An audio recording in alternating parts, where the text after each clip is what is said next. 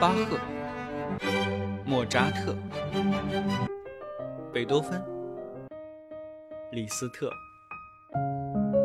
肖邦、德彪西。这里是显微镜下的古典音乐史，我是旧扎特，不是莫，是旧啊。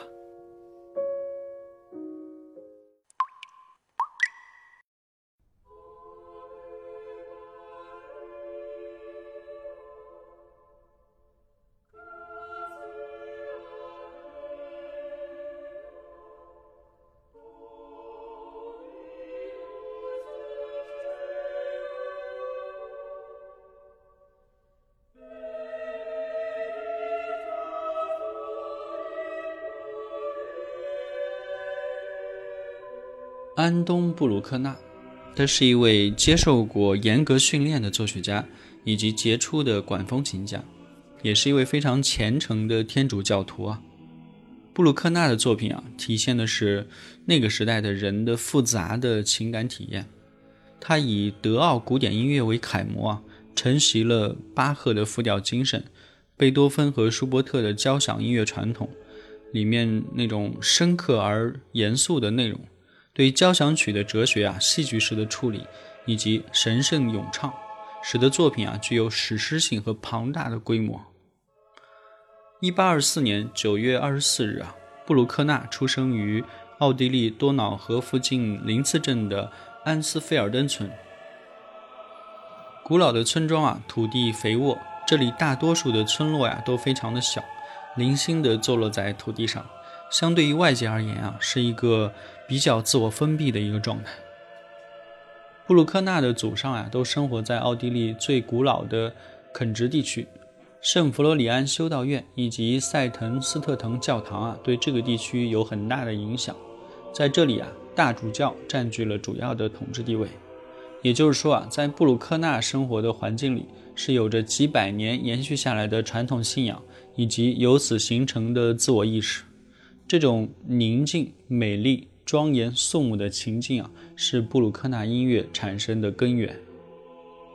他是一位非常晚成的作曲家，从四十岁以后啊，才开始写作他的主要创作题材交响曲。他创作的其他题材啊，还有呃宗教声乐作品、赞美的语言、四声部、公正的话、C 大调温德哈克尼萨曲、感恩赞。啊，诗篇一百五十首，以及世俗作品、男声合唱作品《秋歌》、赫尔格兰三首弥撒曲、室内乐作品 F 大调弦乐五重奏、弦乐五重奏间奏曲，啊，还有管风琴作品前奏曲、啊序曲与副歌、尾声等等。布鲁克纳是一个过分谦卑的人，他几乎不写文字为自己辩护。由于不自信啊，他会不断的修改自己的作品，并且允许他人也一起来修改，啊，造成了后来他的很多交响曲啊都有非常多的版本。布鲁克纳生平创作的重心啊，以及最大的成就就是在于他的交响曲。他毕生啊写了九首交响曲。显然啊，布鲁克纳也是陷入了神秘的第九交响曲魔咒啊，即贝九魔咒，加深了西方音乐界的一大迷信。包括德沃夏克、沃恩·威廉斯、格拉祖诺夫等等音乐界的许多作曲家呀，也都卷入了这个谜团当中啊。就是如果你写完第九交响曲，那上帝可能就要召唤你过去了。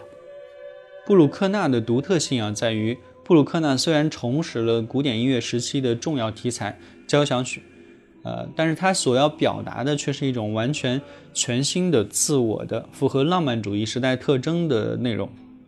在他的交响曲中啊，体现了太多的浪漫主义因素。但是布鲁克纳啊，并没有许多传统的浪漫主义作曲家那种啊，很典型的喜欢张扬个性啊、抒发自我啊等等这种老老派的浪漫主义风格。布鲁克纳的作品呢，他的浪漫主义一般都是跟宗教是紧密相连的。于是啊，这种深刻的宗教情怀啊，成为了作曲家个性的写真，使得像。基督教啊，瓦格纳以及奏鸣曲式在同一个平台上得到了非常好的融合和平衡，成为了布鲁克纳独特的标志。从形式上讲啊，他的九部交响曲是有着许多共同特征的。虽然每一部的侧重点会有所不同，但是它交响曲都含有一种宏伟的内敛的基调。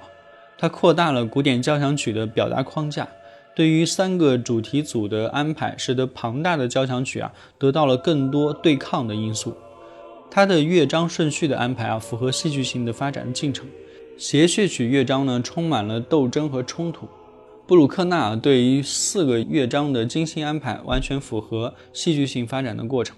他的音乐是叙述性的、内敛的，不同于其他作曲家对于高潮那个点要来临时候的那种呃设置啊，所以说明了宗教的虔诚与平静啊，在布鲁克纳的心中占据着重要的地位。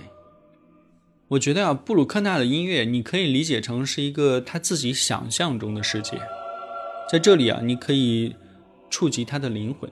他是通过音乐发现了这个属于他的世界，而不是通过宗教。最著名的例子啊，也许就是他的第七交响曲了。它的第一个旋律啊，持续了一分多钟，那就是他的世界呀，一条绵延不绝的线条，就像圣弗罗里安的山脉一样。而这里的地平线呢，仿佛也在向人们透露，在这个世界的尽头，有一些漫长、美丽、伟大的东西，它们是永恒的。听布鲁克纳呢，有一句开玩笑的话说：“你不能太饿、太累，或者是太焦虑。你最好啊是跟音源拉开足够的距离，远一点，再远一点，这样才能有足够的空间放得下一首布鲁克纳。”富特文格勒啊，非常喜欢布鲁克纳，也很了解他。他曾经说过：“难道你不觉得他的作品从未被完全的完成吗？他一直都在追寻内在的历程当中。” OK，布鲁克纳第七交响曲第二乐章，福特文格勒指挥。我们下回再见。